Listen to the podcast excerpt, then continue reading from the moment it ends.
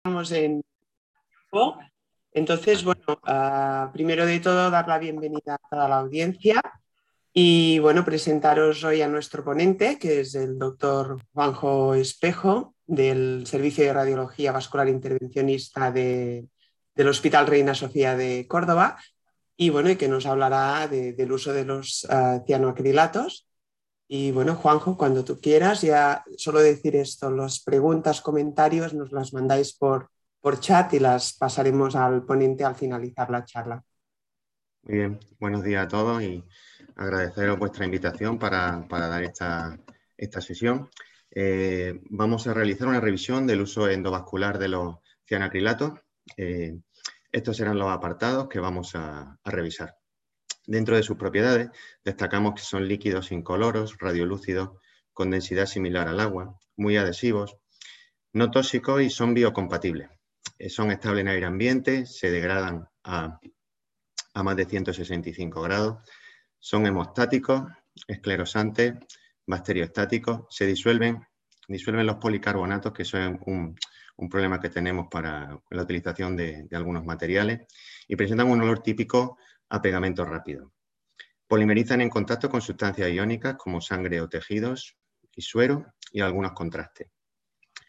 Eh, su embolización es rápida y permanente al contacto con la sangre. No polimerizan al mezclarlos con, sustancias no iónicas como es el lipiodol, que lo utilizaremos para, su mezcla. Entre sus ventajas, destaca que es un material barato en el caso del Glue Brand 2 y del Magic Glue en la Unión Europea. Es un material de embolización rápido, lo que disminuye el tiempo de intervención y radiación en las técnicas de embolización. Y en una sola inyección conseguimos embolizar la rama principal y sus colaterales. Es una ventaja, es una ventaja que presentan sobre otros agentes embolizantes. Y es un sistema de embolización permanente que no, que no recanaliza. No, no suele recanalizar, ¿de acuerdo?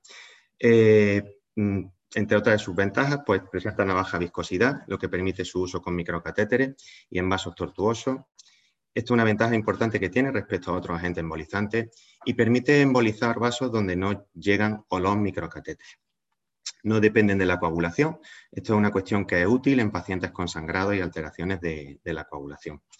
Eh, permite su combinación con otros materiales de embolización, como son los coil o los, tapones o partículas, y entre sus inconvenientes eh, destacan que es necesaria una curva de aprendizaje larga. Es un material sobre el que tenemos menos control que, con otros agentes embolizantes, como líquidos, como puede ser el, Onix o otros que estamos más habituados, como pueden ser los o las partículas. Eh, la embolización es dependiente del flujo y eso va a ser muy importante a la hora de, usarlo. Existen tres tipos de cianoacrilatos de uso médico que se ponen en la tabla con sus marcas comerciales correspondientes. Tenemos el N-butil cianacrilato, el N-butil cianacrilato metacrilosulfolano y el N-exil cianacrilato exponemos sus tiempos de polimerización y su citotoxicidad y la inflamación que provocan en los tejidos, siendo el N-butil el más rápido y que más inflamación y citotoxicidad produce, y el N-sil el más lento en polimerizar y que menor citotoxicidad e inflamación provoca, quedando el N-butil sulfóxido, es el, el metacrilosulfolano entre los otros dos, que es el, pegamento que más, que más. En esta diapositiva mostramos todas las marcas comerciales y la autorización para su uso endovascular. El histoacril es un adhesivo autorizado para su uso cutáneo y en cirugía de hernia. Aunque se usa endovascular, no está descrito en sus instrucciones. Es el más barato de todos, pero no está aceptado para uso endovascular, aunque aún se sigue utilizando en algunos centros. El resto está autorizado para uso endovascular. El Glue Brand 2 y el Magic Glue. Perdón. El Glue 2 y el Magic Glue en Europa y el, y el Trufil en, en, Estados Unidos, siendo los cianacrilatos europeos mucho más baratos que el, que el americano. Respecto a la técnica, respecto a la técnica, primero hay que realizar una geografía previa exhaustiva y valorando las colaterales de los vasos que no debes embolizar y tenemos que reconocer muy bien la anatomía y la hemodinámica de la, de arteria embolizar. Las embolizaciones con cianoacrilato las debemos de realizar a través de un microcatéter y en algunas ocasiones nosotros utilizamos un catéter de, 4F, como puede ser en los varicoceles cuando tienes, o en las congestiones pélvicas cuando tienes que usar una gran cantidad de pegamento, aunque mi recomendación es que se utilice siempre con microcatéter porque vamos a tener un mayor control del pegamento. Antes de inyectar el pegamento, debemos hacer pruebas mediante inyección de contraste para ver cómo se va a comportar, usando el mismo tipo de jeringa que usaremos con el pegamento, habitualmente jeringas de cono Luer de 1 o 3 mililitros. Esto nos permite un cálculo aproximado del volumen de, de pegamento que vamos a utilizar, su concentración y la velocidad de inyección del pegamento. Posteriormente, hay que lavar todo el contraste de la arteria, embolizar con dextrosa, se pueden utilizar concentraciones a 5, al 10, al 33% antes de inyectar el pegamento para evitar la polimerización prematura dentro del catéter, para evitar que se nos cierre el catéter, que se nos tape. Posteriormente, como he comentado, eh, realizamos la mezcla con eh, el, pegamento con el limpiador, justo siempre antes de usarlo, ¿de acuerdo? Usar jeringas y llaves nuevas, limpias, secas, que no la hayamos utilizado antes para el procedimiento. Usaremos dos jeringas de 3 mililitros de cono Luer y una llave de tres pasos como, como muestro en el, en el, como muestro en el vídeo. en el vídeo. Eh, las llaves, después de batirlo, se suelen deteriorar por el limpiador se suelen, por el y pegamento, se suelen romper y tienes que usar más de una llave si el procedimiento es largo. Yerbea saca un sistema de vectorio que tiene una, una, jeringa y llaves de tres pasos para su uso con el limpiador y es resistente a este, no se rompe, pero el procedimiento es más caro que con, que con los materiales convencionales. El limpiador dará radiopacidad a la mezcla y en función de la cantidad que le pongamos modulará la velocidad de la polimerización. en la mezcla con el limpiador eh, a mayor cantidad de limpiador el pegamento tardará más en polimerizar. Por tanto, en diluciones bajas 1,1 o 1,3 haremos, eh, haremos embalizaciones proximales con el, con el catéter por tener un tiempo corto de polimerización. Esto podemos hacerlo en varicoceles y en síndrome de congestión pélvica, en pseudoaneurisma y endofuga y, en, y, y endofuga. A diluciones altas, 1,6, 1,10, la embolización será más distal por un tiempo más largo de polimerización, por ejemplo, en malformación arteriosa de bajo flujo o en embolizaciones portales. Vamos a ver algunas aplicaciones, vemos ahí unas diluciones para algunas aplicaciones clínicas, ¿de acuerdo? Para diluciones bajas el catéter estará cerca de la lesión, con la punta encajada eh, en el vaso y se inyectará de manera continua, haciendo una presión continua, con lo cual conseguimos una oclusión segmentaria del, de todo el vaso.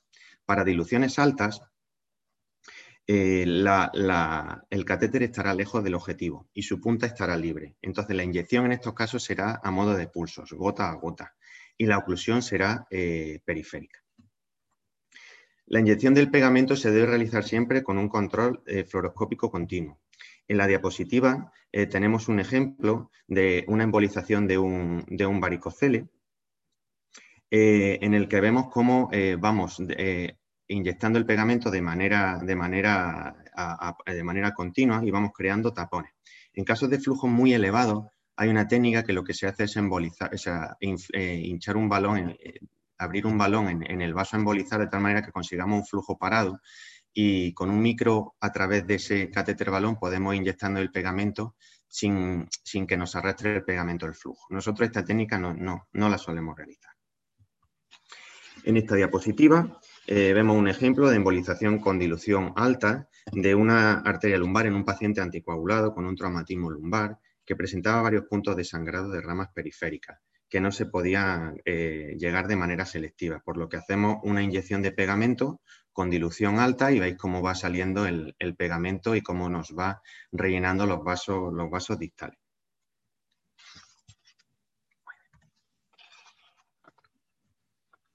Eh, respecto a la inyección del pegamento, o sea, seguimos insistiendo en que el control fluoroscópico debe ser continuo. Existe la técnica sándwich, en la que la realizamos con una llave de tres pasos, en la que una, en una jeringa ponemos dextrosa y en otra ponemos el pegamento con el, con el lipiador. Eh, permite controlar la cantidad y penetración del glú y previene el reflujo sobre la punta del microcatéter. Lo que hacemos es inyectamos pegamento, abrimos la llave hacia la dextrosa, un pulso de dextrosa, abrimos el pegamento, un pulso de pegamento eh, previene reflujo, como he dicho, y evita su fijación a la pared del vaso. Y al, retirar el pegamento polimerizado con la retirada que el catéter lo evita. Es una técnica que en, teoría eh, es bastante práctica, pero luego cuando lo llevas a la, práctica eh, no es tan bonito como se hace. Nosotros la verdad es que es una técnica que no la solemos utilizar porque no siempre conseguimos que, el pegamento se, se, desprenda. Además, hace una dilución del pegamento eh, adicional y no, no, se controla, no se controla bien. Entonces, cuando haya eh, vasos o territorios que queremos preservar en embolizaciones distales, podemos combinar el pegamento Colcoil en, en los vasos que no queremos cerrar como vemos en este gráfico que enseñamos. Tapamos los vasos que no queremos tapar y utilizamos el pegamento para poder llegar a la lesión objetivo. Para inyectar el pegamento y conseguir el objetivo de la embolización, debemos retirar el microcatéter, sin prisa. hay que tirar, pero no hay que agobiarse después de inyectar el pegamento. Se puede aguantar unos segundos después de inyectarlo. Realizaremos un tirón rápido y seco. Eh, respecto a la reutilización del catéter, eh, no es una buena práctica clínica, ¿no? porque los catéteres se pueden deteriorar, pero sí que tenemos un ahorro importante en el uso de microcatéter. nosotros habitualmente en los procedimientos en que tenemos que hacer más de, un, más de una inyección de pegamento, reutilizamos los catéteres hasta dos, tres veces. hacemos, metemos el pegamento, sacamos el catéter, lo lavamos con lipiodol y dextrosa y luego lo volvemos a utilizar. Nunca hemos tenido problemas con, de rotura del microcatéter. Con lo cual, bueno, aunque no, no, no es una práctica habitualmente utilizada, nosotros la hacemos y no hemos tenido, hemos tenido problemas.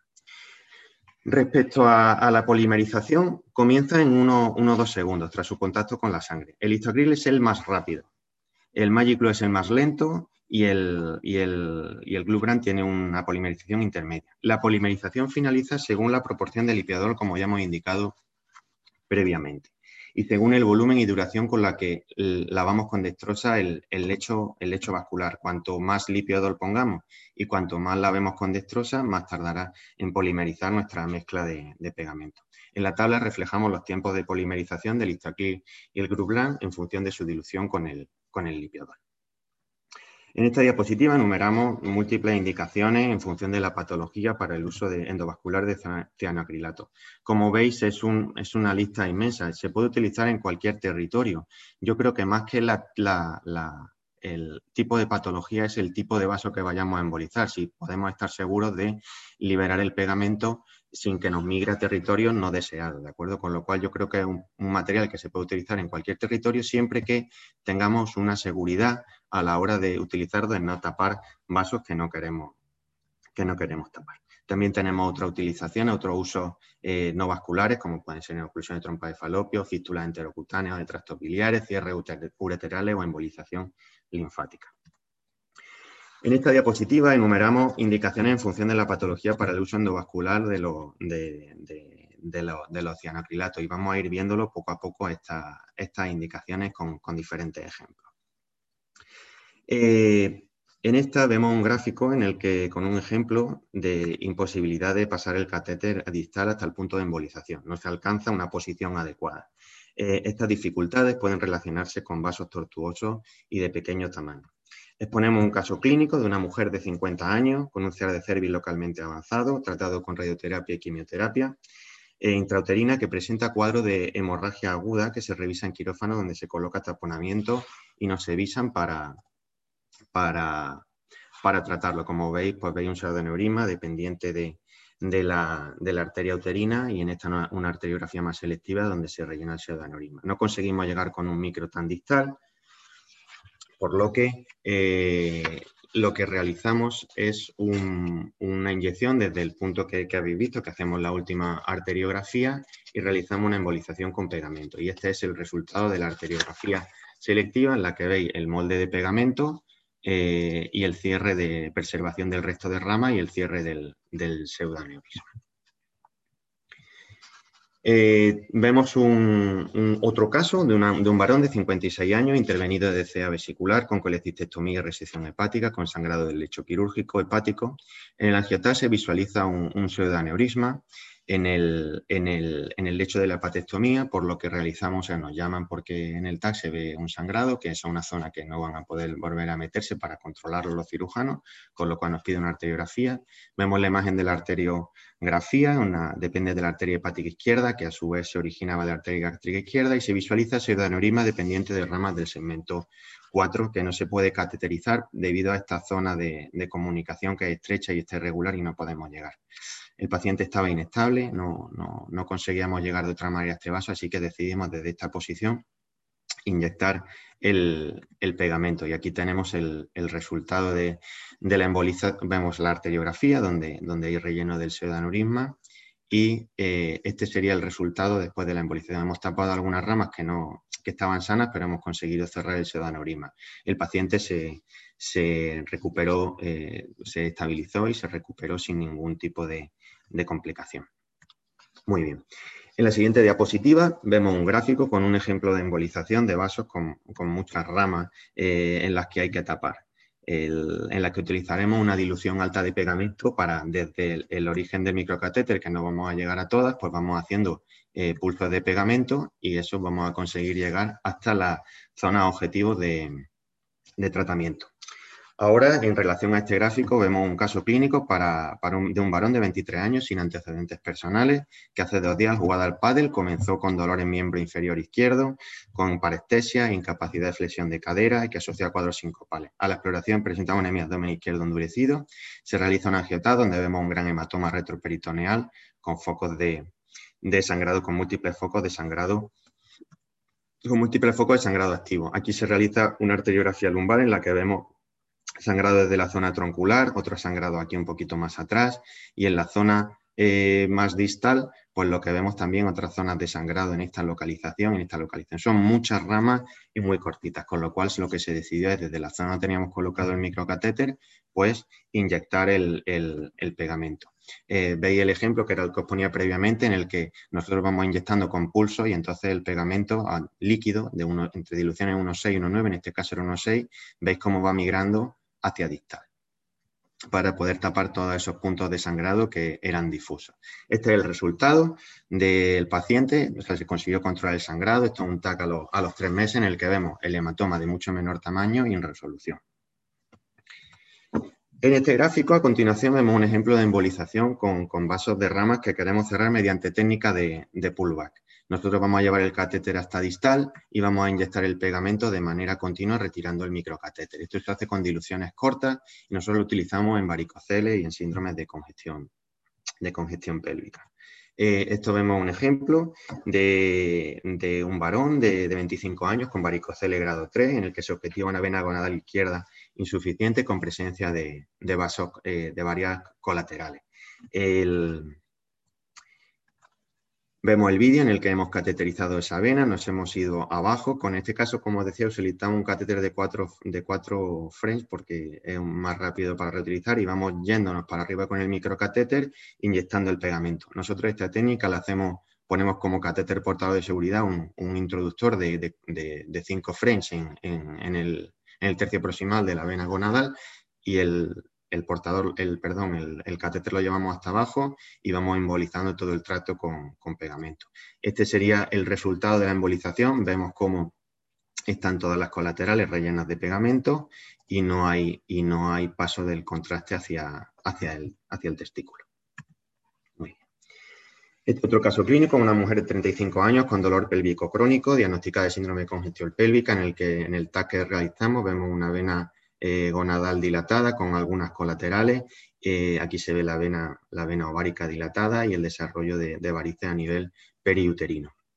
Esto sería un vídeo en el que vemos el paso de, el paso de la, vena está insuficiente y vemos el paso de, de flujo de contraste hacia, hacia las varices ováricas, eh, periuterinas, y esto sería ya con un microcatéter. Esto sí lo solemos hacer antes, o sea, como vamos a cruzar, vamos a intentar no tener que cateterizar el eje contralateral, pues entonces intentamos con un microcatéter pasar a las varices del otro lado, en este caso vemos cómo se rellena la vena ovárica derecha y ya con ese microcatéter pues vamos cerrando con el pegamento las varices, eh, perdón, eh, así, el siguiente con dilución 1,1, 1,2.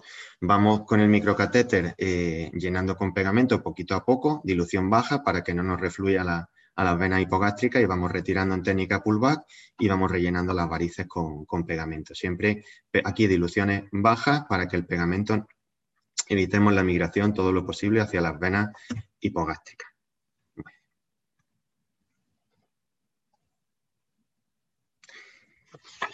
Muy bien.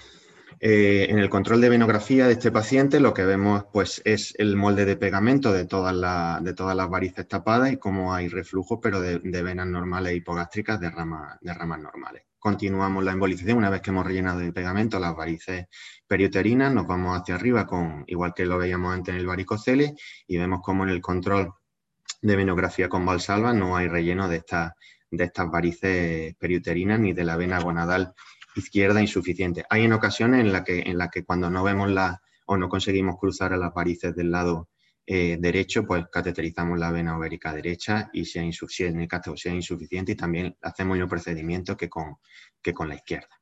Muy bien. Eh, en este caso, en la diapositiva, vemos un gráfico donde se muestra otra indicación para el uso del oceanacrilato. En el caso de que el objetivo de la embolización pues, esté muy lejos del microcatéter, no conseguimos llegar, pues como hemos visto antes en la arteria lumbar, hacemos pulso e intentamos llegar de manera eh, que el pegamento pues, consigamos llegar hasta, hasta la zona objetivo. Pongo un ejemplo de un varón de 65 años anticoagulado, una mujer de 65 años anticoagulada por fibrilación auricular que presentaba un hematoma espontáneo de la vaina de los restos. Eh, en la, aquí se ve la zona de extravasación activa. Se caracteriza la arteria pegástrica inferior y se realizan angiografías donde en esta localización, aquí lo pongo ampliado, vemos una pequeña extravasación de contraste. No conseguimos, como veis, la, llegada al territorio es muy, es muy compleja, la paciente estaba inestable, por lo que utilizamos una dilución alta 1,9, se inyectó desde la, subimos un poquito más el microcatéter, realizamos una inyección en la que, pues es verdad que tapamos otras ramas, pero conseguimos cerrar la rama de la que dependía el sangrado y la paciente se estabilizó y tuvo una buena evolución clínica. Tenemos otras indicaciones para, lo, para los cianacrilatos eh, que vamos a revisar a, continuación.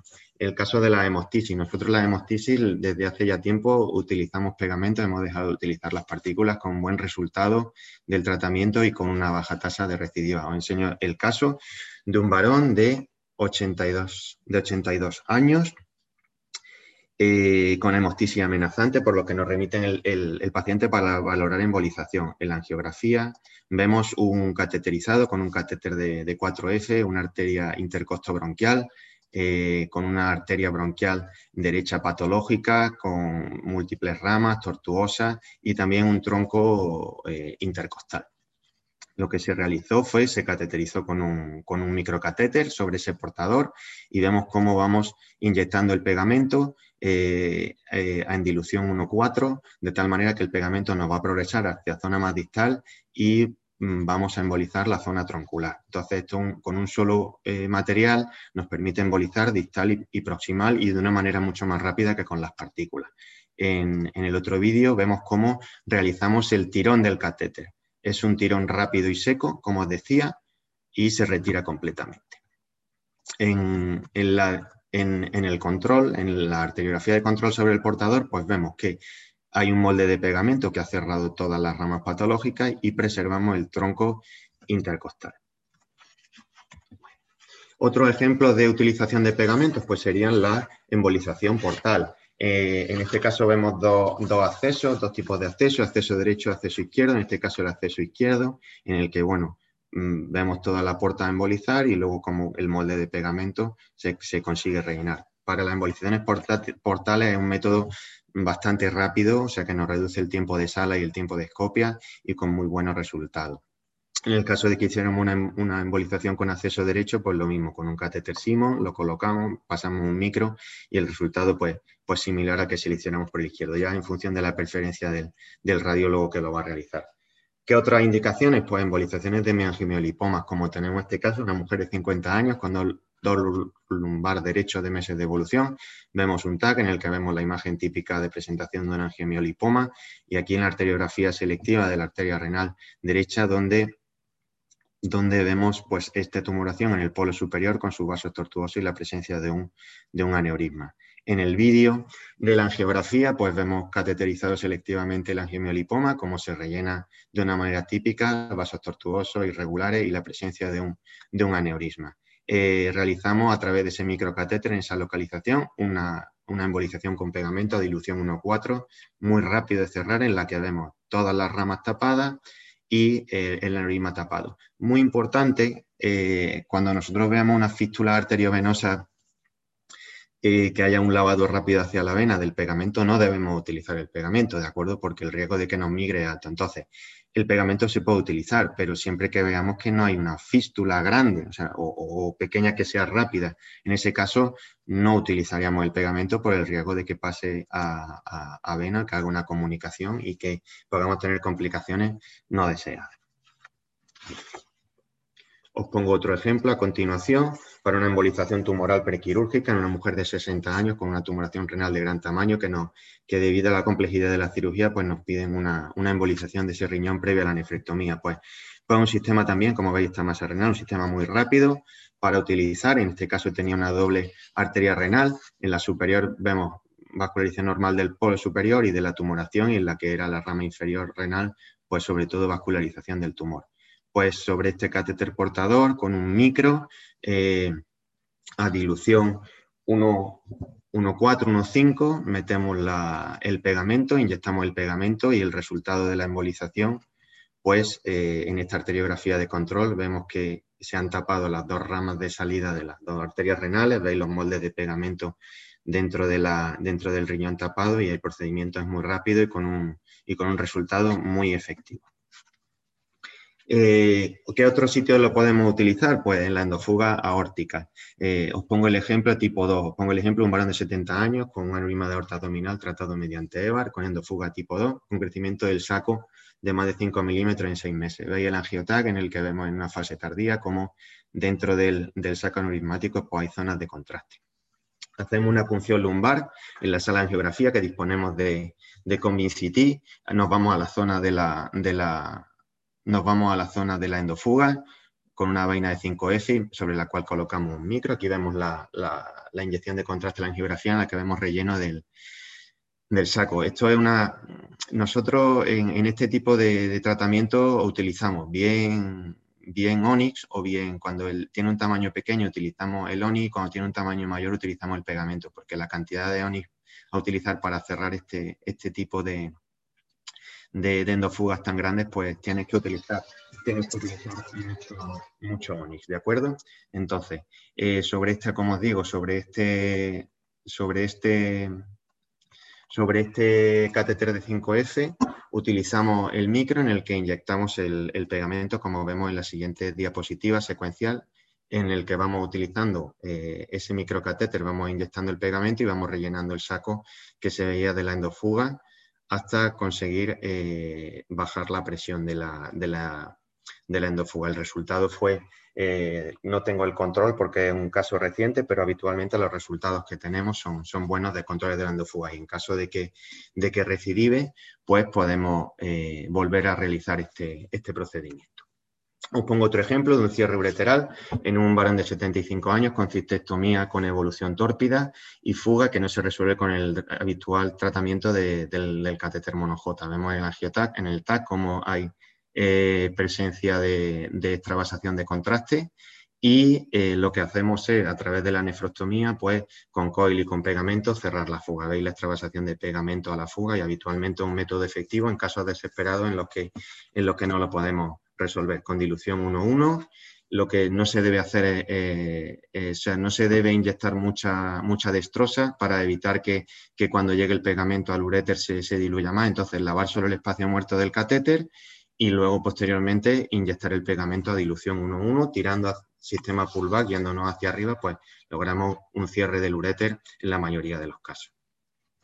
Otro, otro ejemplo de utilización, pues en las oclusiones de tracto eh, hepático o en de fístulas entéricas o biliares, eh, de, fístulas digestivas, también lo podemos utilizar. En este caso pongo un ejemplo de un, de un vídeo de un, de un cierre, de, una recanalización de un TIC que no se, puso, se pudo hacer por vía eh, suprahepática y se hizo verte vía transhepática y en el tracto de punción, pues con pegamento vamos realizando un cierre para evitar el sangrado a través de ese tracto transhepático. Muy bien. Eh, como complicaciones, ¿cuáles son las complicaciones más habituales que podemos tener? Eh, que provoquemos una embolización extensa. Es un material líquido y, como he dicho, tiene menos control que otros materiales. Entonces podemos provocar si hacemos una embolización extensa, una isquemia no deseada, por, utilizar sobre todo un pegamento muy diluido y en vasos de alto flujo. Entonces, cuidado en los vasos de alto flujo al utilizar el pegamento. Puede que no sea el material a utilizar. Eh, podemos provocar una embolización de una arteria no deseada o que el catéter, cuando nosotros utilizamos el pegamento, quede, quede retenido por reflujo del pegamento. Eso eh, pues conforme se tiene más experiencia, se va viendo cuando el catéter, cuando el pegamento te va refluyendo y se va quedando sobre la punta del catéter, tenemos que ir retirándolo y no dejar que nos sobrepase mucho el pegamento de la punta de nuestro, de nuestro microcatéter. Y luego otra complicación que podemos tener, sobre todo cuando hacemos en territorio venoso, y en fístula arteriovenosas, que en fístula arteriovenosas tienen que ser de flujo muy lento o hacerlo con, control de balón con flujo parado. Yo para la fístula arteriovenosa de flujo normal no, lo recomiendo, la verdad. El paso de pegamento a, la vena nos puede provocar un embolia, embolias pulmonares, paso del pegamento al pulmón. Entonces, cuidado con, la utilización en fístula arteriovenosa. Y como conclusiones, podemos enumerar eh, las siguientes, que los cianacrilatos son un material embólico muy útil si comprendemos sus propiedades y lo manejamos correctamente. Eh, la experiencia es fundamental, eh, no es un material para, utilizarlo en manos de, radiólogos intervencionistas que estén empezando a, hacer procedimientos. Creo que es necesario tener una experiencia importante en el, endovascular para, utilizarlo. La técnica debe ser muy precisa, ¿de acuerdo? Como digo, la, curva de aprendizaje es lenta, pero, pero se llega y, y, en el momento que la tiene son materiales muy útiles especialmente en pacientes con coagulopatía. Este material no depende del estado de la coagulación del paciente. Cuando lo utilizamos va a cerrar, esté con trastornos de coagulación o no. Y podemos utilizarlo, un recurso a utilizar cuando otros materiales de embolización no son posibles, cuando no podemos llegar al punto objetivo. Por lo tanto, como resumen, es un material muy útil, pero no es para todos los pacientes ni para todos los casos. Y es importante tener una experiencia eh, dilatada para, para su uso, ¿de acuerdo? Y por mi parte nada más. Gracias por vuestra atención. Muchísimas gracias, Juanjo. La verdad es que eh, enhorabuena, felicidades por, esta presentación. Excelente revisión del tema y, sobre todo para los que somos un poco más alejados de, la radiología vascular intervencionista, pues ¿no? una, apertura, unas posibilidades de, estos materiales en, en, todos los territorios que a mí personalmente me, ha parecido muy interesante todas las aplicaciones que, comentas más allá del, propio uso vascular, ¿no? Y, bueno, respecto, si, te parece, pasamos al turno de, comentarios y preguntas. Ah, y bueno, ¿no? El primero de todo, darte o pasarte felicidades de, Pilar Pérez San, que nos, nos manda un, una felicitación y, si te parece, pues bueno, comentar al doctor Codina, pregunta ya, ¿no? Muy dirigido, has presentado un caso al respecto, sobre eh, el uso de, cianoacrilatos en fugas urinarias. Y has comentado el caso del, del uréter. No sé si en, en, algún otro tipo de fuga más proximal, en pelvis o, algún otro tipo de contexto? No sé, ¿cuál es vuestra experiencia?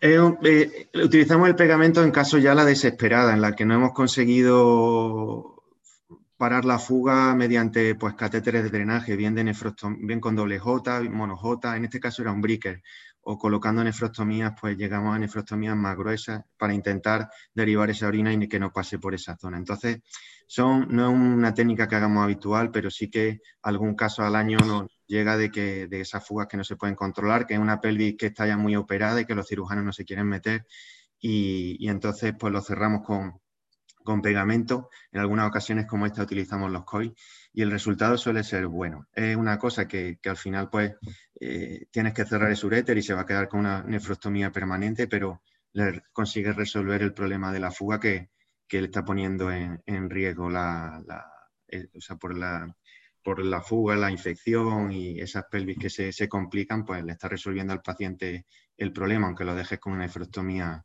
eh, perpetua, claro. ¿Y si la fugas en riñón, ¿Tenéis alguna experiencia? No, en riñón no. Ha sido todo en, eh, sobre todo son breaker en los que lo utilizamos y en, algún, en alguna complicación de, cirugía ginecológica que se llevan el uréter en la cirugía y que no se consigue cerrar la fuga, entonces son los casos los que utilizamos, pero cuando es proximal, no. Es verdad que alguna vez el pegamento nos ha migrado un poquito para arriba en la pelvis y no suele pasar nada cuando migra en la pelvis, pero dentro del riñón, fuga urinaria no lo hemos utilizado nunca. Perfecto, gracias. Vale. Tenemos otra pregunta de Vicente Álvarez que nos, pregunta si ah, se podrían utilizar ah, este, estos materiales en roturas fibrilares musculares, si hay separación interfacial, si está aprobado el uso para, utilizarlo en este campo. No sé cuál. Pues no lo sé. La verdad es que el, el, histoacril, eh, su utilización es para heridas superficiales y en, y en, y en cirugías de hernia que para pegar la malla al, tejido donde, donde, lo suturan, pues también utilizan el pegamento para fijarlo. Pero la verdad es que desconozco el, uso que me pregunta en, en, rotura, en roturas musculares. Yo, nosotros no hacemos músculo esquelético, salvo alguna biopsia ósea o alguna embolización de, algún tumor y demás, o tratamiento percutáneo con radiofrecuencia. Entonces, no estoy habituado al, uso del pegamento en, en músculo esquelético, la verdad. Desconozco si se puede utilizar, no, lo sé. Vale, ah, tenemos también un comentario de Pilar Pérez que dice, recientemente recibimos solicitud para peritajes de complicaciones de procesos intervencionistas con material embolizante. ¿El sentimiento informado debe indicar las diferentes opciones de embolización de otros pegamentos? Nosotros cuando hablamos con los pacientes le decimos lo que, los materiales que, que, pensamos utilizar, porque a priori tú los casos más o menos sabes lo que va, salvo sorpresas luego, sabemos qué material vamos a utilizar. Entonces le explicamos el riesgo de, la utilización del pegamento. Es verdad que no, no, somos tan específicos ahora decir si vamos a usar partículas o vamos a usar pegamento o vamos a usar... Nosotros como lo solemos usar, pues pues le decimos lo que, las complicaciones que pueden tener, pero es verdad que no le, no le explicamos las diferentes opciones de, Creo que sería una buena cosa, la verdad, al tener diferentes opciones, pues que el paciente también eligiera, pero también depende con los materiales que tú te sientes más cómodo a la hora de trabajar. Cuando ves el caso, pues puedes utilizar pegamento, o partículas, o onyx, o, coil. Entonces, es verdad que, que sí, sería una buena práctica explicarle al paciente los diferentes sistemas, pero al final va a ser una cosa con la que el radiólogo se sienta cómodo mm, para trabajar. Y yo creo que, estamos habituados a, usar diferentes materiales y vamos a intentar usar lo mejor para el paciente y con lo que nosotros estemos más, experimentados porque es fundamental la experiencia del radiólogo, pero no, no, no le explicamos cada tipo de material las complicaciones que pueden tener porque habitualmente son unas, lo que le explica son unas complicaciones genéricas de cierre de vaso que no quiere eh, cerrar, de migración del material de, utilización, pero no le dice las probabilidades que ocurren con un material o con otro. entiendo, entiendo, Juanjo, que a lo largo del procedimiento uno puede decidir cambiar, ¿no? También el material en función de... Claro que sí, tú puedes empezar a hacerlo con pegamento como nos pasa a nosotros y de repente el pegamento se ha comportado de una manera que no quieres, no ha cerrado el vaso que, te quería cerrar, eh, te ha quedado ya muy cerca de una zona que no quieres tratar, entonces en ese momento el pegamento deja de ser el material a utilizar y a utilizar otros materiales como pueden ser los coil para cerrar ese vaso que, que nos está cerrando para evitar el riesgo de, complicaciones. Entonces yo creo que los radiólogos solemos ser bastante, digamos, exquisitos a la hora de, los materiales a utilizar y siempre valoramos mucho la, seguridad del material. No te va o sea, que solemos ser cuidadosos porque las complicaciones que tenemos pues, pueden ser graves. Y, y, eso es una cosa, como tú dices, en función de cómo evoluciona el procedimiento, pues puedes dejar de utilizar un material para, para emplear otro que sabes que es más seguro y no te va a dar esa complicación. Claro que sí. ¿Y, y piensas, Juanjo, que el hecho de ir uh, cogiendo más experiencia, más confianza con los materiales, puede uh, llegar a hacer que en un futuro uh, vaya sustituyendo los cianocrilatos a, otros materiales en muchos ámbitos, es decir, podría llegarse a dar la situación de que procedimientos que ahora estáis utilizando coils a la larga con, con mucha más experiencia pudieran acabar haciéndose con cianocrilatos o no? Nosotros que somos muy, muy de pegamento, entonces es verdad que el sitio donde usamos antes coil, pues estamos usando pegamento y, cada vez conforme es como todo, conforme más lo usas, pues le va viendo más aplicaciones y te sientes más seguro para utilizar.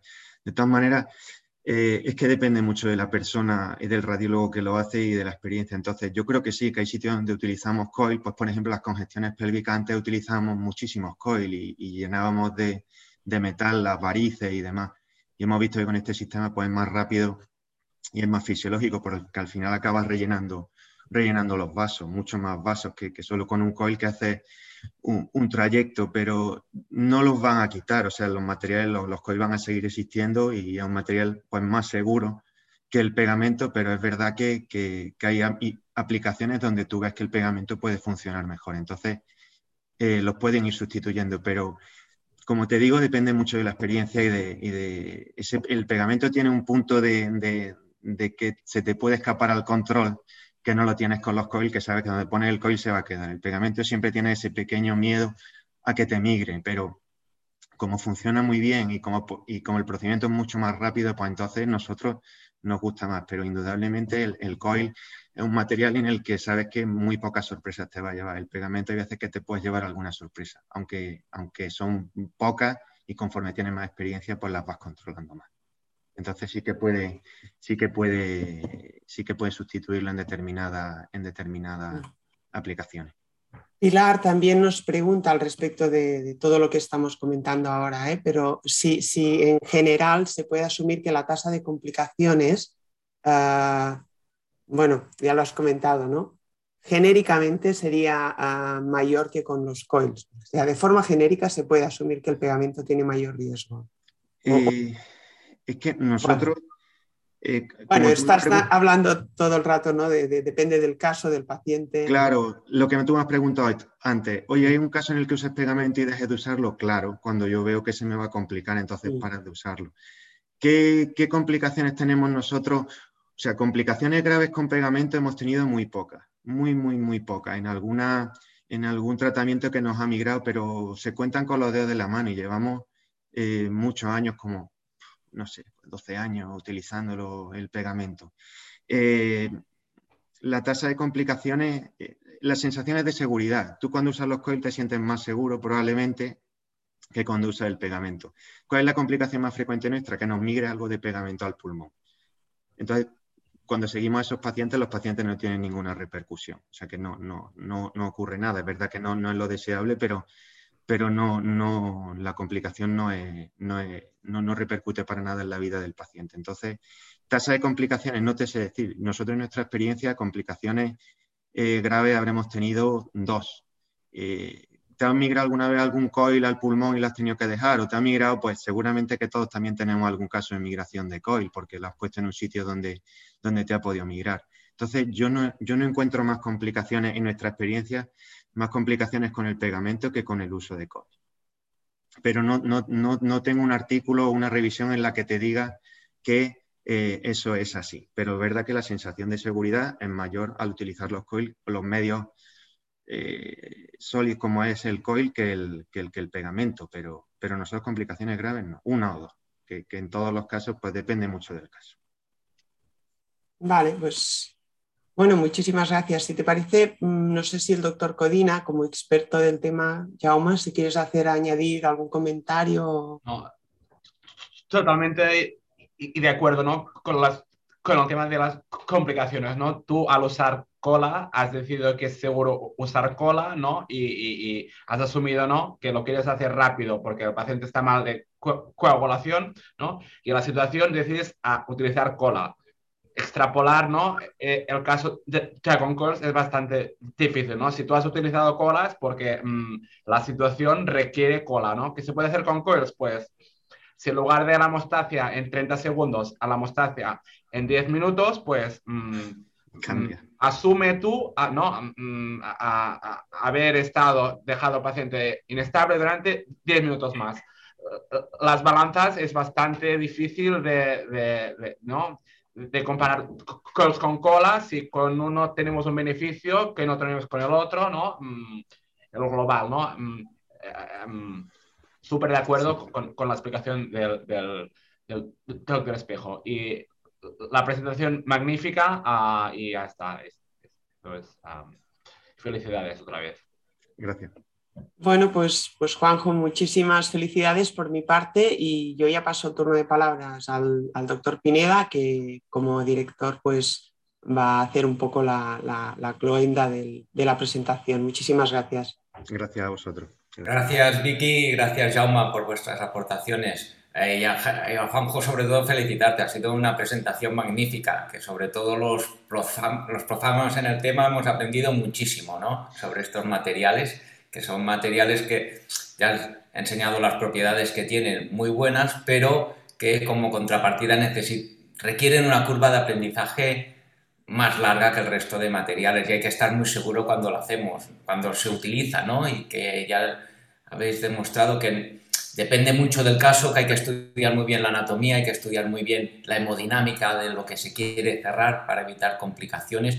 Y ah, me ha gustado mucho los ejemplos que has puesto de cómo dominas o cómo hay que dominar la dilución con, de la mezcla con lipodol en función de lo que queramos que migra el, el pegamento, ¿no? Y esto es súper interesante, lo has ilustrado con muchos casos, magnífico, y sobre todo que es muy útil pero habéis remarcado ahora al final que no está exento de complicaciones y que hay que, hay que controlar muy bien, hay que estar seguro de lo que se hace y evitar tratarlo en pacientes con, bueno, en, en zonas con alto flujo o con fístulas ¿no? de alto flujo. Yo creo que ha sido una excelente presentación, yo he aprendido muchísimo personalmente, yo creo que, los asistentes también y nada más que felicitarte. Juanjo, no sé si quieres añadir algo más. No, no, que daros las gracias de nuevo por, vuestro interés y por haberme invitado a, dar la sesión. Pues nada, gracias a ti. Sin más ya, ah, os reemplazamos a la sesión de mañana a todos. Muchas gracias y que vaya bien a todos. Adiós. Gracias, buen día. Hasta luego.